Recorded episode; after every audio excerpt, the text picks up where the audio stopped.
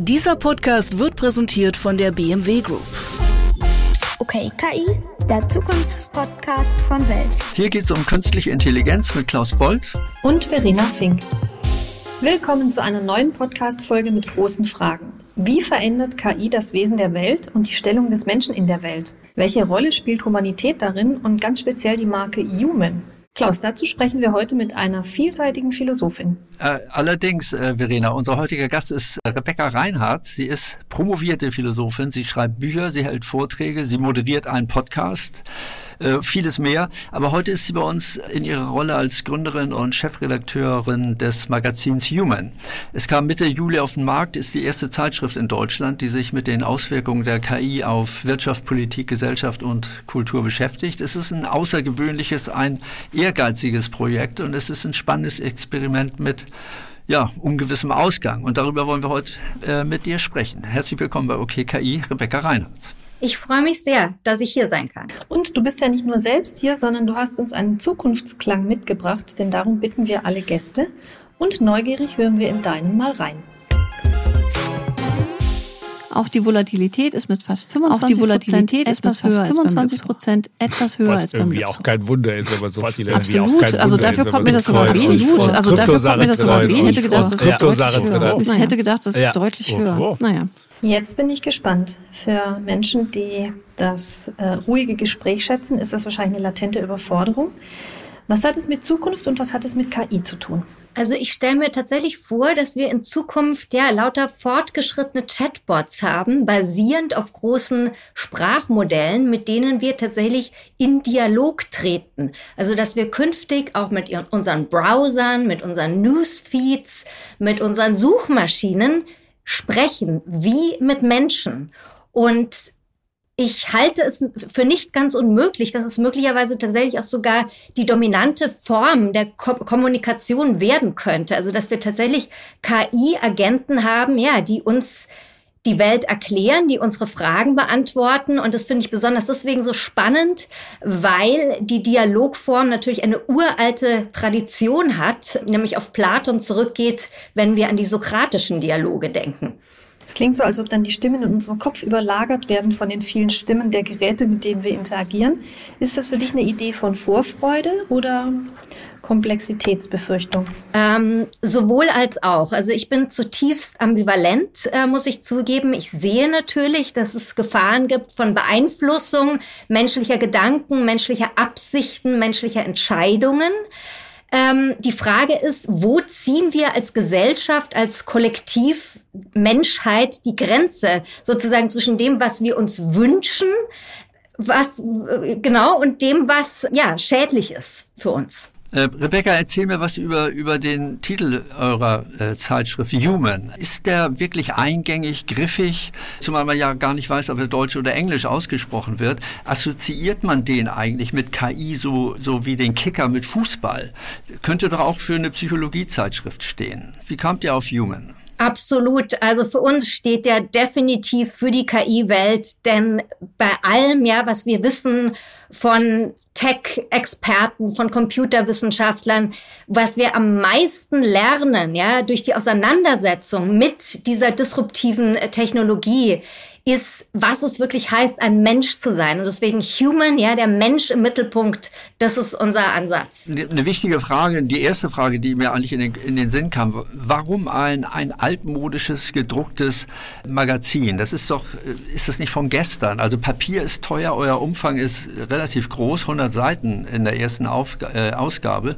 Wie finanziert ihr das? Also erstens mal zum, sozusagen zum Medium selbst, zum Objekt selbst. Es ist richtig, es ist ein vermeintlich altmodisches Format. Aber die Frage ist auch da, ist nicht genau das das richtige Format, ja, um sich mit diesem wahnsinnig schnellen, dynamischen Thema wirklich mal in Ruhe auseinanderzusetzen? Und eignet sich nicht gerade jetzt auch diese Form für einen wirklich erstmals ganzheitlichen Ansatz, das Thema zu be betrachten? Also du sagst es ist ein, ein, eingangs schon, wir können heute nicht mehr in der KI-Welt äh, trennen zwischen den Bereichen Wirtschaft, Politik, Gesellschaft und Kultur, denn alles steht ganz eng im Zusammenhang. Mhm. Ihr habt 40.000 Exemplare äh, gedruckt. Das gedruckte Heft kostet 12,80. Das die Digitalversion ist unwesentlich billiger, 11,50 glaube ich. Wie entwickelt sich der Verkauf? Wir haben da noch keine konkreten Zahlen, werden wir aber sehr bald erfahren, sicherlich. Nach fast vier Wochen noch keine Zahlen? Noch keine belastbaren Zahlen. Ja. Womit rechnest du denn? Also wir sind sehr positiv, was zumindest die Reaktionen betrifft, die wir überall kriegen, also in den Medien, in den sozialen Medien, Rückmeldungen von äh, begeisterten Lesern, die sich das Magazin auch tatsächlich gekauft haben, ähm, aus der Wirtschaft, aber durchaus auch aus, aus anderen Bereichen, aus, aus dem schulischen Bereich, aus dem Bildungsbereich. Kann man euch auf, auf Twitter oder Insta äh, folgen? Auf LinkedIn und auf äh, Instagram ja, sind wir präsent. Ich habe von dir gelesen, da hast du was Schönes geschrieben, nur auf Basis eines unideologischen Wir können wir die Transformation als Erweiterung und Bereicherung menschlicher Fähigkeit gestalten und der Versuchung widerstehen, unser Denken, Fühlen und Handeln bequem an der KI-Garderobe abzugeben. Wir müssen jetzt gemeinsam die richtigen Fragen stellen. Wie näherst du dich eigentlich diesen Fragen? Wie findest du als Philosophin heraus, was die richtigen Fragen sind? Also vielleicht noch mal einen Schritt zurückgehend. Ähm, unser Claim ist ja, also der Claim von Human Intelligenz und Zukunft. Und das heißt für uns, dass es jetzt wirklich darum geht, menschlich intelligent Zukunft zu gestalten. Das heißt, ja, intelligente Systeme zu gestalten. Und da ist es eben unserer Erachtens, ja, von der angewandten Philosophie herkommend, ganz zentral eben genau, wie du sagtest, die richtigen Spra äh, Fragen zu stellen. Und es sind Fragen, die letzten Endes immer schon auf der Welt da waren, ja, die sich aber natürlich im Zuge dieser hochdynamischen Entwicklung wieder neu stellen, möglicherweise aber auch anders stellen. Ja, das sind ethische Fragen, die finden wir natürlich besonders spannend. Ja, das sind aber auch Fragen, die unseren Freiheitsbegriff betreffen, unsere Autonomie oder auch die Frage, ja, wie verändert sich unser Verständnis von Kreativität? Human erscheint bei Holder, Holderstock Media in äh, München. Das ist ja ein relativ oder recht kleiner Verlag, ein junger Verlag. Äh, Tichys Einblick erscheint da ein paar andere Magazine auch noch. Ihr betreibt eine, eine, eine Internetplattform namens äh, Fund Research. Aber ihr habt natürlich nicht die Vertriebs- und Vermarktungspower großer Medienhäuser, wie beispielsweise Burda vor Ort äh, in München. Hast du dir mit deiner Idee bei den großen Medienhäusern über einen Korb geholt oder hast du es gar nicht erst versucht? Versucht? Nein, also äh, zweiteres ehrlich gesagt. Also ich muss dazu sagen, also wir haben ja dieses Magazin wahnsinnig schnell umsetzen können. Das war ein großes, großes Glück war. Also ohne große Marktforschung. Deswegen sind wir sehr aktuell und wir haben eben auch den Anspruch, dadurch, dass wir ja nicht irgendwie so kein Tech-Magazin sind und nicht sagen, ja, jetzt hier die neuesten Plugins für ChatGBT, sondern wir reflektieren ja mittel- und langfristige Trends, ja, die für den Menschen in der Arbeitswelt zentral sind. Äh, da war es uns eben wichtig, einen Verlagspartner zu finden, der das tatsächlich um ganz schnell auch und genauso agil, ja, wie wir auch als Redaktion arbeiten, umsetzt. Also der, ähm, um nochmal ganz am Anfang zurückzukommen zu deiner Frage, also ich habe eine Lizenzvereinbarung mit Holderstock Media geschlossen. Wir kümmern uns äh, auf freier Basis um die Redaktion und unser Verlagspartner um das ganze Verlegerische wie Vertrieb, Anzeigen und so weiter. Und das ist eine sehr gute Lösung, ja, weil so hat jeder seine Aufgaben und wir konnten, wie gesagt, schnell umsetzen mit jeweils sehr schlanken Teams, aber eben auch sehr schnellen, agilen. Wie viel habt ihr denn da investiert eigentlich? Ich habe investiert einen fünfstelligen Bereich. 10.000 oder 99.000? Nein, weder noch. Mehr in, in, in, in Richtung des Ersteren. Und was wünschst du dir von euren Lesern? Also ihr habt gesagt, wir wollen eine Plattform für Austausch sein. Ja, genau. Was, was tut der ideale Leser, die ideale Leserin nach der Lektüre dieses Magazins? Ja. Ganz, ganz wichtige Frage. Also was uns wichtig ist, ist nicht jetzt hier ex cathedra zu predigen, ja, so ist es, so wird es sein, also stimmt uns zu, liebe Leserinnen, lieber Leser, sondern wir wollen wirklich zum Dialog einladen, dazu, dass wir gemeinsam lernen. Das ist uns so wichtig, weil wir glauben, dass es sich wirklich für uns alle, egal in welcher Position der Gesellschaft wir uns befinden, ähm, in einer, ähm, auf einer Expedition ins Unbekannte ähm, befinden. Und es ist eine große Chance eben, ja, ein unideologisches Wir neu zu bilden und auch die ganzen Lager ja, zu überwinden und zu überbrücken. Und wir haben tatsächlich schon den Ehrgeiz und die Ambition, Menschen ins Gespräch zu bringen, die vielleicht vorher auch nicht miteinander gesprochen haben und wirklich auch ja zu inspirieren, vor allen Dingen auch Mut zu machen, ja gerade dann, wenn die Entwicklung Angst macht. Du hast gerade von Lagern gesprochen und das fand ich interessant in der Ausführung von dir. Da ging es um das Thema Führung und was macht KI in der Führung wo es ja die Vertreter gibt, die sagen, durch Big Data, also die datenbasierte Entscheidung im Management oder von Führungskräften, sind wir in so einem rationalistischen Paradigma drin, wo der Mensch eine immer kleinere Rolle spielt und wir untergraben die Denkfähigkeit unserer Manager. Und auch die Gegenthese, die sagt, der, die Algorithmen gilt es zu managen, die Menschen gilt es zu führen. Wir brauchen eigentlich noch viel mehr Entscheidungsbereitschaft und auch kritisches Beurteilungsvermögen. Was, was ist denn deine persönliche Perspektive darauf? Wo steckt die Chance? für die Führung in KI? Ich glaube, die Chance steckt bei der Führung wie auch in allen anderen Bereichen unserer Arbeitszeit oder in fast allen anderen Bereichen. Die Chance steckt darin, wirklich ähm, so eine kollaborative Haltung jetzt einzunehmen. Also nicht ähm, gar nicht sozusagen diese ja, Dichotomie, diese, diese Kluft zu konstruieren zwischen dem Schlechten und dem Guten, dem Alten und dem Neuen, sondern zu sagen, wo kann sich das Ganze sinnvoll ergänzen? Der Mensch und die Maschine. Und natürlich ja, wird es so sein, dass KI künftig viel managt, Routineaufgaben, ja, Projektmanagement und so weiter in der mittleren Führungsebene aber das ist eben, denke ich persönlich, wirklich auch eine große Chance, äh, Führung nochmal neu zu definieren und auch nochmal zu sehen, dass auch Bildung ja nicht nur jetzt im kulturellen Bereich neu gedacht werden muss oder in der Schule, sondern dass Bildung tatsächlich jetzt gerade auch Führungskräfte betrifft, die plötzlich auch mehr diese menschlichen Kompetenzen ausbilden müssen, um wirklich gut zu führen und ja, und in, mit, mit Manager, mit managenden Systemen zu interagieren und gut zu arbeiten. Werbung. Eine virtuelle Fabrik, ein intelligenter persönlicher Assistent und smarte Assistenzsysteme. Für die BMW Group ist künstliche Intelligenz schon lange keine Zukunftsvision mehr, sondern täglich genutzte Technologie. Unsere neue BMW iFactory existiert schon vor der Grundsteinlegung als digitaler Zwilling, mit dem wir alle Produktionsabläufe bis ins kleinste Detail vorausplanen können. In der Entwicklung unserer Fahrzeuge hilft uns KI zum Beispiel dabei, den perfekten Materialmix zu finden, der ein neues Bauteil leicht und trotzdem sehr stabil macht. Der BMW Intelligent Personal Assistant wiederum hilft Kunden bei ihren Fragen rund um das Fahrzeug und ermöglicht herausragende und personalisierte Kundenerlebnisse.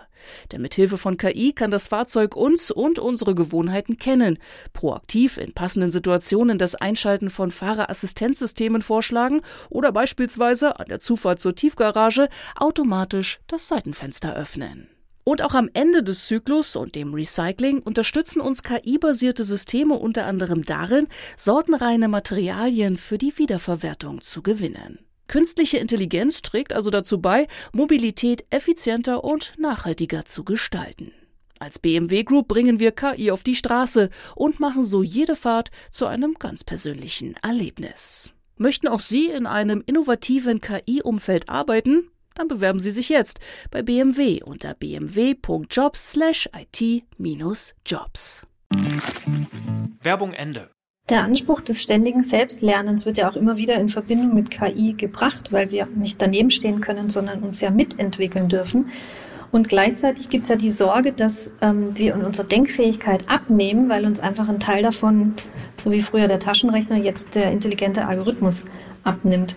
Können wir da von den alten Philosophen was zu lernen, ob es uns eher stärkt oder schwächt? Ich denke durchaus. Also ich denke, dass es möglicherweise auch gar nicht so schlimm ist, wenn wir bestimmte Dinge verlernen. Ja, wenn wir denken, wir wissen schon längst, also ich zumindest, ich weiß nicht, wie es dir geht, Verena, ich weiß schon längst nicht mehr meine Handynummer auswendig. Ja, die Frage ist, ist es wichtig? Ja, ich weiß es nicht. Aber umgekehrt ist es natürlich tatsächlich wichtig und das sind möglicherweise tatsächlich genuin, philosoph eigentlich philosophische Fähigkeiten, richtige Fragen zu stellen. Und das heißt ganz einfach, ähm, nachzufragen ähm, und genauer hinzuschauen und vor allen Dingen auch, das ist auch in dem Zusammenhang ganz, ganz wichtig, Gründe geben zu können. Also wenn ich eine Frage stelle, dann möchte ich auch ich möchte Antworten haben, ich möchte eine, eine begründete Antwort haben können. Und ich glaube, das sind einfach uralte, also das ist einfach die uralte sozusagen philosophische Art zu kommunizieren und die Welt zu verstehen. Und das kriegt jetzt nochmal eine ganz neue Relevanz und ich glaube, das ist für jeden Menschen entscheidend. Ihr schreibt über, ihr arbeitet aber auch mit äh, KI. Wo setzt ihr äh, KI ein bei Texten, Bildern, im, im Layout? Wie sind deine Erfahrungen mit KI?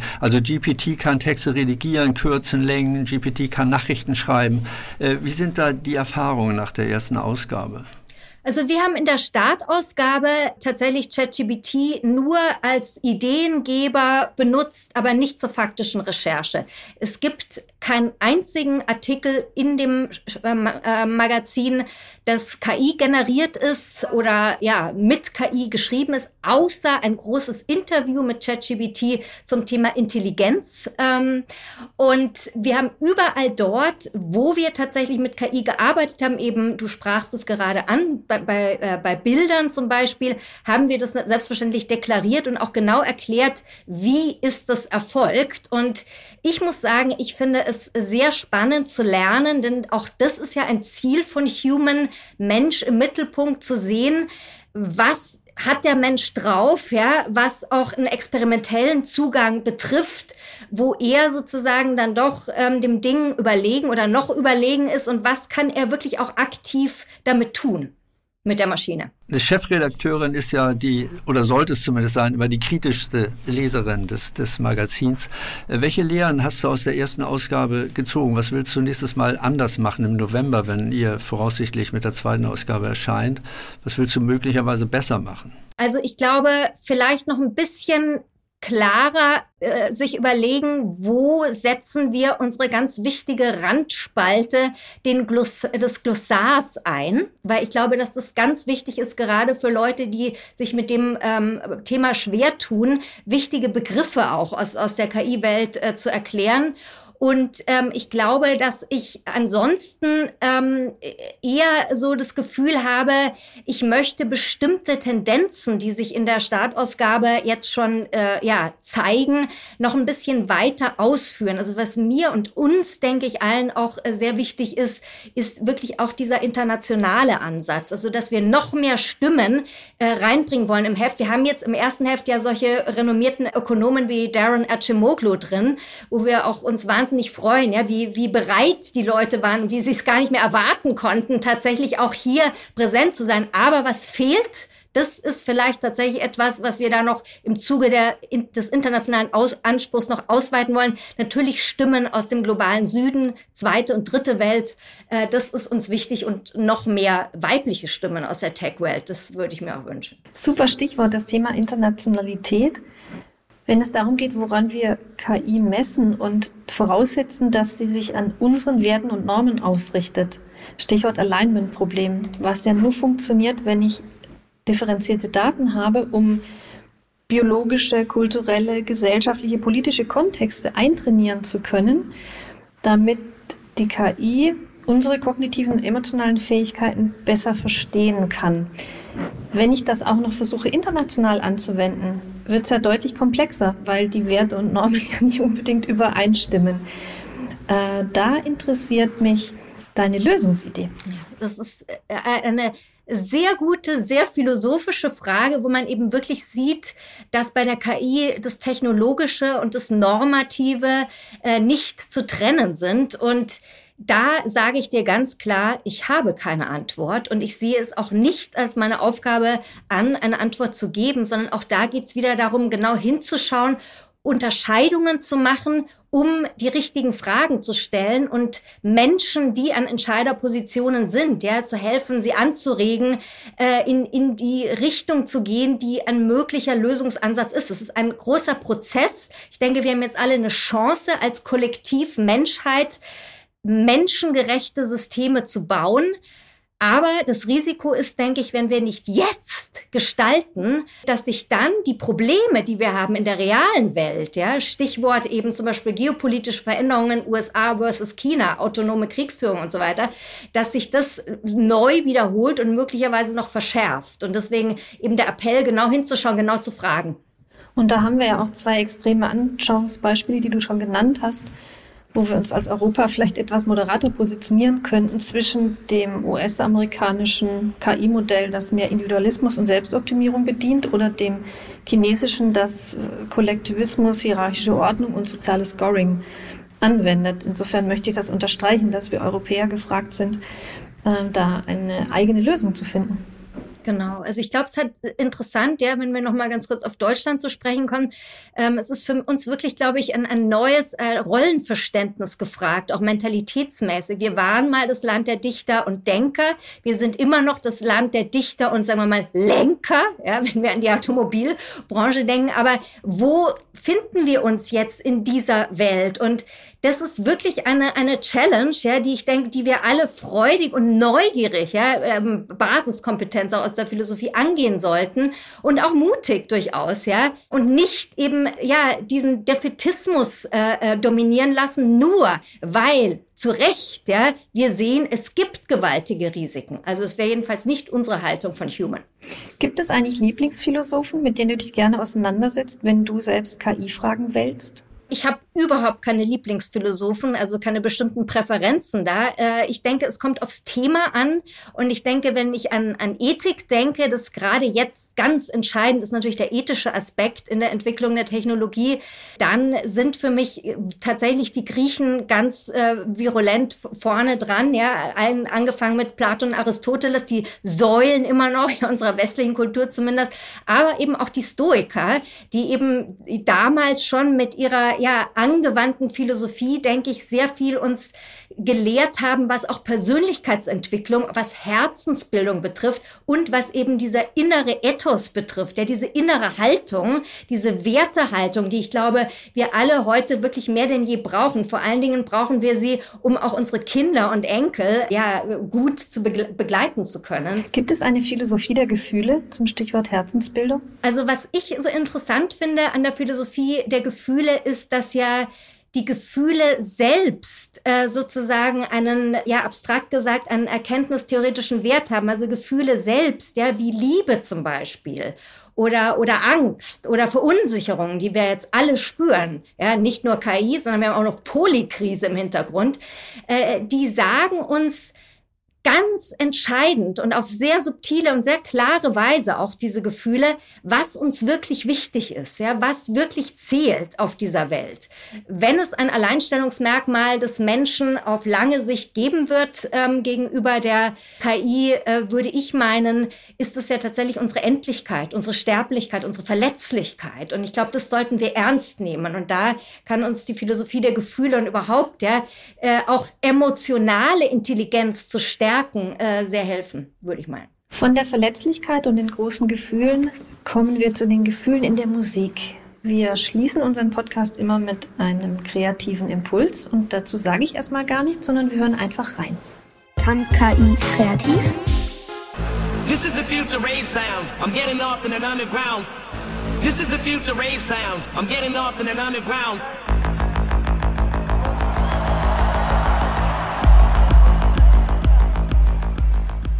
Das ist ein Stück, das von DJ und Musikproduzent David Guetta veröffentlicht worden ist. Und er hat mit KI-Technologie die Stimme von Eminem in einem seiner Sets eingebaut und auch Zeilen, wie sie der Rapper geschrieben haben könnte. Und ich würde es gerne mit der Frage verbinden, Originalität und Genie.